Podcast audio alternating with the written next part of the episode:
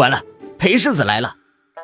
谢维看到裴玉，有些许的心虚，想起他后来偷摸的给大哥写去的信，将裴玉的恶行悉数告知。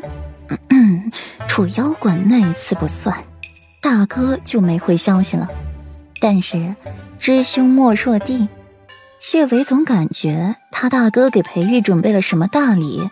此刻见着裴玉，心慌慌的，愈发的虚了。燕婷没有留意谢维这话的不对劲。毕竟他每次见了世子爷都会喊怕。谢兄，你为何这般惧怕裴世子？裴世子皎月君子，为人更是温和不过了，你怎么会怕？严格不理解了，发出来第一声自己的疑问。谢维无语，又一个被裴世子那张清艳雅致的脸欺骗的人。嘿嘿，就是怕嘛。心底再怎么腹诽谢维，也不敢说出实话，极其怂的说话，将自己五大三粗的身材藏在了燕婷长身玉立、硕柳的身子后面。后来觉着燕婷一个小身板，肯定挡不住裴玉的视线，这边又把严格给一把抓了过来，叠罗汉替自己挡着裴玉的视线。没出息，谢兄怎么了？沈飞站一旁看着眼前的一幕，觉着自己一个人站着忒是碍眼。她是宫妃，这里又有众多男子在，若是有其余妃子作伴也就罢了，这会儿她一个人在倒是有些破坏了气氛。刚准备走，就瞧见陈贵妃身边正挽着一个陌生女子，盈盈浅笑朝这边来，这才便停住了脚步。这是怎么回事？这么热闹，陈贵妃完全不知这边的情况，只是见着了左长安，眉心猛地一跳，又看见了一旁委屈的不行的戚雪婉，心里隐隐有些不安。没什么，小辈之间斗嘴罢了。沈妃笑开口，语气多有偏袒之意。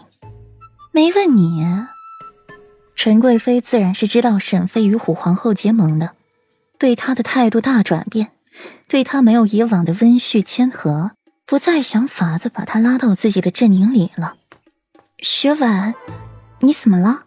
妻子安眼底出现了一抹笑意，很久没见着这个妹妹出糗了。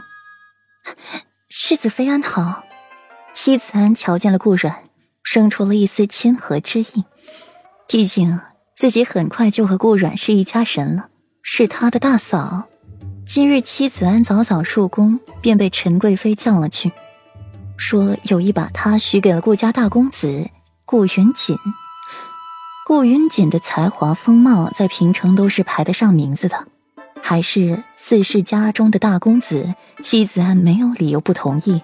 现在见了顾阮，自是要和未来的小姑子打好关系才是。至于这个妹妹，她可是厌烦透了。仗着一张美丽脸，有了爹爹娘亲的宠爱，就越发的不把自己放在眼里了。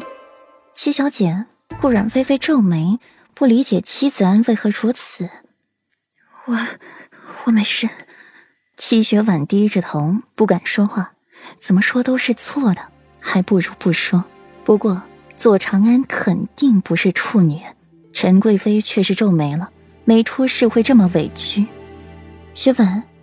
真的没事。陈贵妃眼神凌厉的扫了一眼四周，静悄悄的，原先的喧闹都没有了。众人你看我，我看你，果然应了谢维之前的那番话。